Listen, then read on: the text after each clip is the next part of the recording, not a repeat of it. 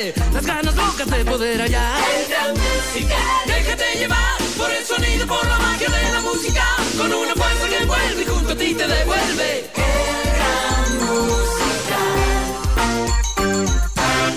musical. Tema de actualidad en la entrevista de Cristian del Alcázar Ponce. Hoy con Bueno, estamos acá, listos para continuar en esta mañana con eh, nuestro programa y nuestra entrevista del día de hoy. Vamos a conversar con Ramiro García, buen amigo de esta casa, reconocido abogado penalista. Ramiro, ¿cómo está? Buenos días, gracias por acompañarnos. Bienvenido. Cristian, buenos días. Un saludo para todos los oyentes. Gracias por la invitación. A usted por eh, acompañarnos y, estar con nosotros el día de hoy en el programa. Me llamaron eh, eh, un poco la atención en sus declaraciones del día de ayer a nuestra radio amiga en la ciudad de Guayaquil, Radio Centro, donde usted decía que considera exagerado declarar el conflicto armado interno a un problema causado por pandillas. ¿Es exagerado lo que ha decretado el gobierno y la situación que estamos viviendo el día de hoy, caótica en el país? Mire, a ver, partamos de un par de premisas. Primero, tenemos un problema de violencia exacerbado. Eso es innegable. Así es. Tenemos un, eh, digamos, esta violencia ha generado una cantidad de efectos negativos en diversos sectores, eh, no solo territoriales, sino de la economía y del, y del desarrollo del país, sin lugar a dudas. Tercero, es imprescindible la respuesta contundente del Estado ante una situación como esta, sin ninguna discusión. Ahora, claro, la pregunta es, lo que tenemos en este momento, ¿podemos calificarlo de guerra? Es decir, podrían, podemos calificar lo que pasó la semana pasada y lo que está pasando en esta semana como una guerra, porque cuando hablamos de conflicto armado interno estamos hablando de guerra. Y esto no tiene visos de guerra ni antes ni ahora. Y además que, además que es muy delicado, a- es, es muy delicado hablar de estado de guerra como comenzaron a salir los, es que los, es que- titulares eso es eso hace, es- hace una Claro, es semana, delicado Ramiro. de estado de guerra, pero justamente de eso es lo que está hablando el presidente Novoa cuando, de- cuando declara conflicto armado interno. Lo que Es está lo- hablando es de estado de guerra. ¿Es lo mismo, es lo mismo parece- conflicto armado interno a estado de guerra? Sí, sí, señor, es exactamente lo mismo. Porque utilizar el- lo que, de- eh, eh, lo que decretó, lo que declaró el presidente Novoa la semana pasada a través del decreto 100, entonces guerra, guerra interna. Con otras palabras, técnicamente se denomina conflicto armado interno, guerra. Entonces, usted mismo lo está diciendo y con toda la razón, es muy delicado hablar de guerra, así porque no tenemos una guerra. Es totalmente desproporcionado. Lo que tenemos, evidentemente, es un problema exacerbado de violencia que se tiene que enfrentar. Para Pero usted no estamos en guerra entonces, no estamos en guerra. Es decir, en este momento sí, porque eh, hay un decreto que declara al Ecuador en estado de guerra, en estado de conflicto armado interno.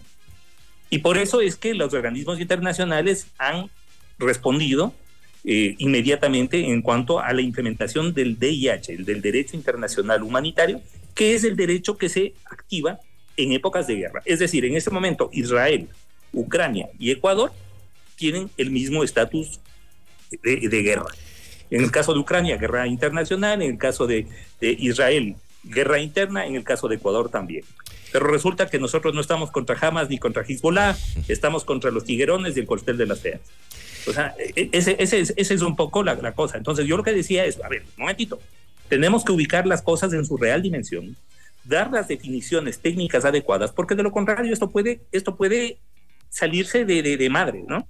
Así que yo lo que, lo que decía es que a mí me parece totalmente desproporcionado que el presidente haya decretado guerra, pero además, ojo, mis peores temores afortunadamente no se dieron, porque yo dije, a ver, decretaron guerra y en guerra es legítimo la eliminación del enemigo en conflicto.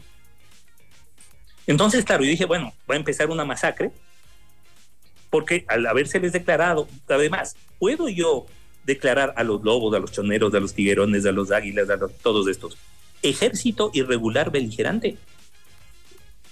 Puedo darles ese estatus, pero por ningún lado. O sea, lo que estamos hablando son, claro, pandillas con un nivel de violencia altísimo que están cometiendo delitos, claro, cuando, cuando hablo de delitos comunes no estoy diciendo delitos ordinarios, son delitos graves, pero delitos del derecho penal común. ¿Se, las- se les ha declarado, se los llama terroristas? ¿Es terrorismo?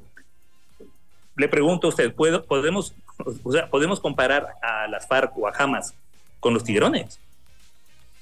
¿Podemos comparar al cuartel de las, de las feas con Hezbollah o alguna de estas, o con lo que era el ETA en su momento. Ah, son dos cosas. ¿Puedo muy llamar a eso distintas, ¿no? terrorismo? Claro, o son- sea, a mí me son- parece son- que esto, distintas. o sea, lo primero, mire, a, a mí me parece súper interesante, eh, primero siempre me parece muy interesante compartir con usted, porque compartir con gente inteligente es siempre un gusto, pero aparte de eso, a mí me parece muy interesante este ejercicio que estamos teniendo en este momento, porque es justamente a los líderes de opinión a los que nos toca racionalizar el debate. Porque claro, todo el mundo, ¿qué es lo que está diciendo? Contemos cadáveres, ríos de sangre, mátenos a todos, ya está. Uno dice, a ver, espérese un momentito. Primero tenemos que ver cuáles son las reales causas del delito. ¿Cuáles son los delitos que comete esta gente? ¿Y cuál es la causa por la que esta gente se está enrolando en esta criminalidad organizada? Punto uno. Si quiero bajar los niveles de inseguridad, tengo que asegurarme que la gente ya no entra a esos grupos de criminalidad organizada. Y para eso lo que tengo que hacer es generar condiciones diferentes en lo socioeconómico, en lo sociocultural, condiciones diferentes. Porque simplemente encarcelarlos, en ese momento lo que estamos haciendo es exacerbar el problema carcelario.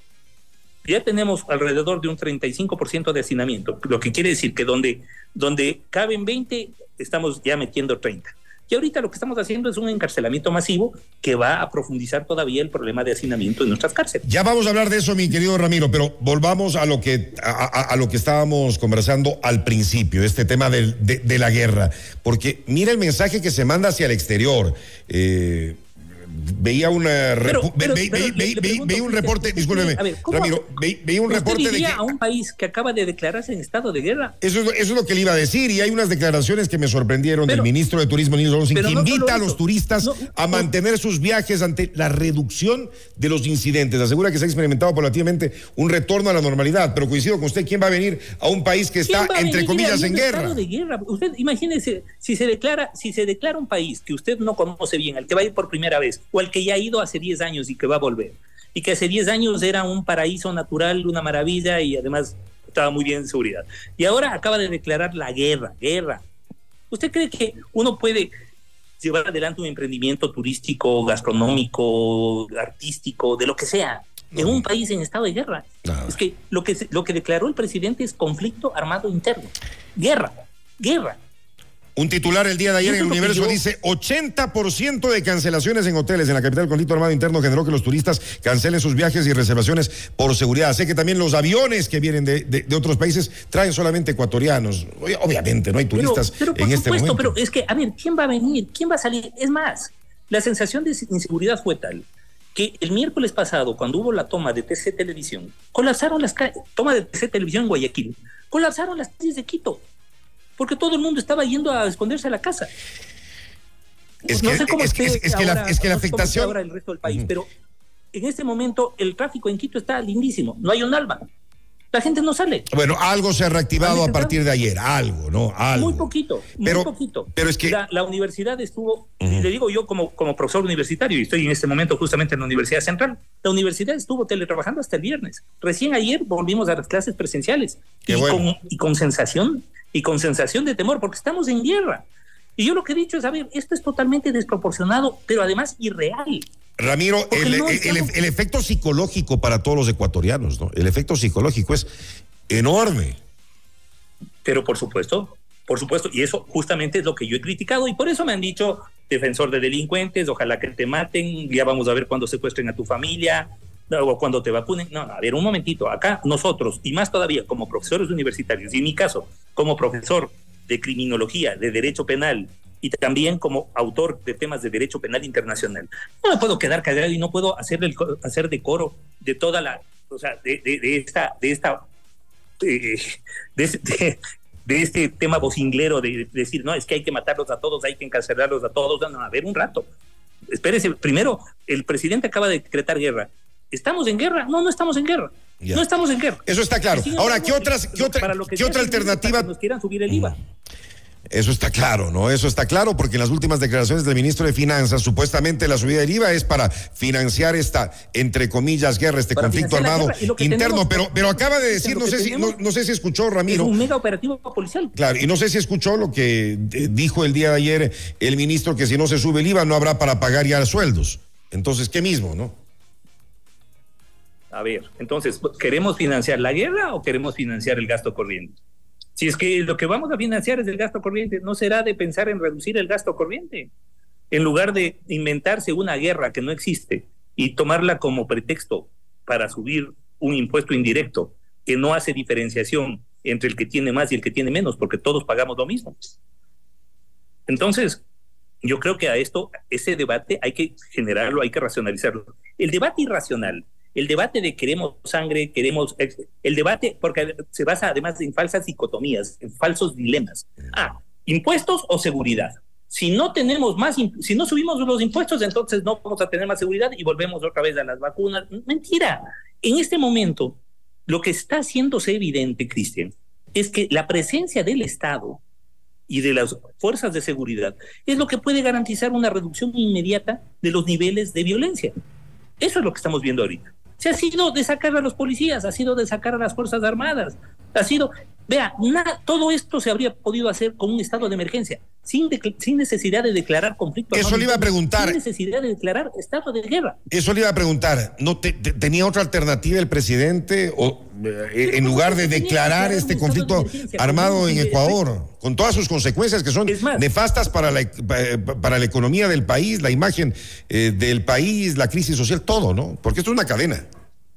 Eso es una, es que con todo respeto es una salvajada. Y usted, que está muy bien informado, revise las estadísticas de los estados de emergencia en el gobierno de Lazo. Hubo, en los estados de emergencia hubo mucho más delincuentes abatidos que ahora. Ahorita vamos cinco. El presidente. Pero, pero, hay 1534. pero primero cometieron. Pero hay 1534 detenciones. ¿Perdón? hay 1534 detenciones de 9 al 15 de enero. en una guerra le pregunto a usted, ¿el objetivo de una guerra puede ser detenciones masivas? No, eso no es una guerra, eso es un mega operativo policial, que luego ya veremos si es que es eficiente o no, veremos con qué estándares se ha detenido a tanta gente, porque claro, se ha detenido a 1.500. La pregunta es, ¿se los detuvo a todos cometiendo delitos? ¿O se les detuvo a muchos de ellos porque al parecer son parte de los grupos de criminalidad organizada a los que se les ha detenido como terroristas. Y lo que me preocupa también es que el número de detenidos supera la población de, 32 cárceles. ¿Perdón? Que me preocupa que, eh, según información del universo, el número de detenidos supera la población de 32 cárceles, Ramiro. ¿Qué va a pasar? Eh, primero, ¿cómo les van a procesar?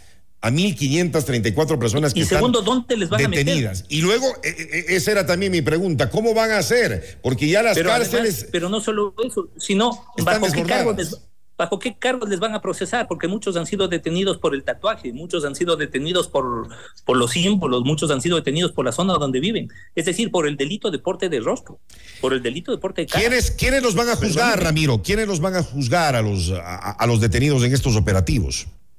Los jueces, los jueces eh, encargados de delitos anticorrupción, que es un buen grupo de jueces, y lo que vamos a tener, así como hay un encarcelamiento masivo, lo que vamos a tener es liberación masiva de personas indebidamente detenidas por fuerzas de seguridad. ¿Por qué? Porque son detenidos por militares que no tienen la formación ni jurídica ni profesional para realizar detenciones. Claro, los militares, ¿qué, es lo que le están haciendo? A ver, les agarran y les ponen a cantar o les ponen a hacer acciones ridículas. Esto no tiene sentido. Y a eso le estamos llamando guerra. Cristian, es que no tiene sentido. Y eso es lo que se, lo que se critica. Y obviamente, desde mi posición como profesor de la, de la materia, no puedo quedar callado. Y yo no puedo hacerle la segunda voz a todo este corifeo que lo que pide es violencia inmediata y se acabó y que ve en la violencia estatal el mecanismo de solución. Bueno, pero algo, algo había que hacer, ¿no? Algo había que hacer, no podíamos seguir con los brazos cruzados como el gobierno de Lazo. había que hacer lo que están haciendo, lo que están haciendo ahorita, sacar fuerzas armadas, sacar policía, presencia estatal en, la, en, las, en las zonas más complicadas. Y claro, en este momento las, las, las bandas están no solamente que de retiradas, sino escondidas. Eh, ahorita no se les ocurre salir porque saben que va a haber una respuesta estatal inmediata. Eso es lo que tenían que hacer, pero para eso no se necesita declarar conflicto armado interno. Si yo no digo que no se haga nada, todo lo contrario. Creo que es fundamental una respuesta contundente del Estado ante hechos de extrema violencia.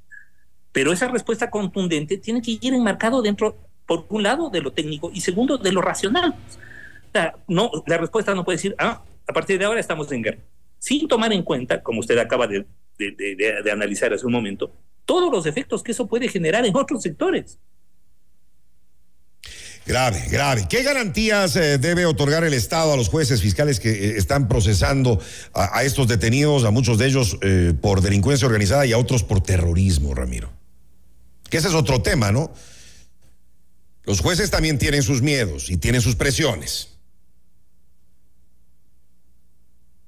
Ramiro, no sé si perdimos la señal o lo tenemos ahí. ¿Lo tenemos, Ramiro? Parece que, parece que hay algún problema con, con la conexión eh, de nuestro invitado en esta mañana. Ramiro, ¿me escucha? Qué pena, qué pena.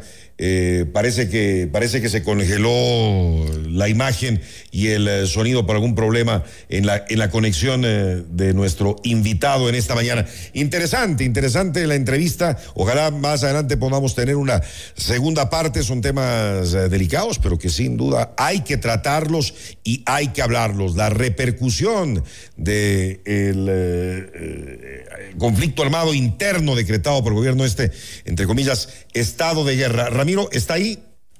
Aquí volvimos. Ah, perfecto, qué bueno. Le preguntaba para terminar, ¿qué garantías debe otorgar el Estado a los jueces, a los fiscales que están procesando a todos estos detenidos por delincuencia organizada, por terrorismo y demás? Porque también están presionados, ¿no? Tienen sus presiones y tienen sus miedos, le decía. Sí, por supuesto. Bueno, obviamente las garantías de, de seguridad para ellos y sus familias, lo primero, ¿no? Y las garantías de protección que todo Estado debe dar a sus jueces, a sus fiscales, si queremos que actúen adecuadamente. Pero ya le digo, o sea, yo me pongo en el lugar de estos jueces y voy a tener, claro, imagínense, les van a llevar 20, 25, 30 detenidos en un solo operativo. Y la primera pregunta que van a decir, ¿y, ¿y qué hicieron? Ah, no, pero es que tienen el tatuaje, que tienen el símbolo, que tienen... ¿Y acaso que por el tatuaje se les puede procesar? ¿Qué se les va a procesar? ¿Por qué? Por pertenencia a banda terrorista. O sea, para usted, claro, la, para usted la mayoría de ellos van a salir en pocos días. Por supuesto, por supuesto. Y luego estaremos, claro, empezará el cacareo de que tenemos unos jueces de miércoles que no sirven para nada y de que están liberando delincuentes. Y no es así. Lo que pasa es que las fuerzas de seguridad están haciendo inadecuadamente su trabajo. Hay un encarcelamiento masivo que no tiene, que no tiene sentido. Mientras tanto, las cabezas de los grupos de criminalidad organizada todavía no han sido tocados. Ni uno, ¿no? El presidente de inicio estableció 19 jefes de bandas. Ni uno hasta ahora caído, ni uno. Entonces, claro, a ver, un ratito, o sea, vamos a contentar a la gente con encarcelamientos masivos de marginales o vamos a ir hacia las cabezas, que es hacia donde se debería comprar. ¿Cuándo, cuándo, ¿Cuándo va a terminar este conflicto armado interno? Se sabe cómo comienza, pero no cómo termina esto, le... Ramiro. Ni cuándo. Ojo, por, por, lo menos no antes de 60 días. Porque el presidente ya lo decretó por 60 días, prorrogables a 60 días más. Ahí también la Corte Constitucional tendrá que hacer un control de constitucionalidad y decir, yo espero que la Corte, porque tenemos una buena Corte Constitucional que además es bastante independiente, y espero que la Corte se pronuncie sobre este tema y nos diga si en verdad tenemos un conflicto armado o no, pero que digamos que Ecuador está en este momento en estado de guerra. ¿Le parece o no le parece? Ahora, perdón que le pregunte a usted, yo sé que usted es el que pregunta, yo respondo, pero ¿le parece a usted proporcional o está de acuerdo conmigo en, en, en, la entrevista de ayer? A mí me parece que las consecuencias son, eh, son, son, terribles al hablar de guerra en, eh, en este país y que, y, y, que se nos puede ir todo abajo, más abajo de donde ya estamos, que es bastante. Así que bueno, hay, habrá que estar pendiente y como usted dice, ver si se pronuncia al respecto la, la Corte Constitucional también, que ese sería su llamado, Ramiro. Sí, sí, por supuesto. La, sí, sí, se ha decretado. Es fundamental que los jueces controlen este tipo de actuaciones. Algo, una actuación tan agresiva, digamos, tan grave del Ejecutivo como establecer, al, declararle al país en estado de guerra, en estado de conflicto armado interno. Lo que pasa es que todo el mundo juega al 5 de terror. Ahí, la, la palabra guerra se ha convertido en una palabra tabú. Nadie la quiere usar.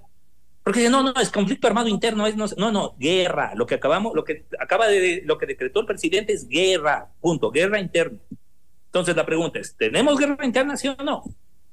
¿Es proporcional, es racional, es adecuado señalar que estamos en estado de guerra, sí o no? Porque eso, como usted acaba de señalar, tiene una cantidad de consecuencias de un montón de sectores. Ramiro, gracias por haber estado con nosotros. Que tenga un buen día. Cuídese mucho. Cristian, muchas gracias. Gracias. Cristian del Alcázar Ponce, tu anfitrión. El programa es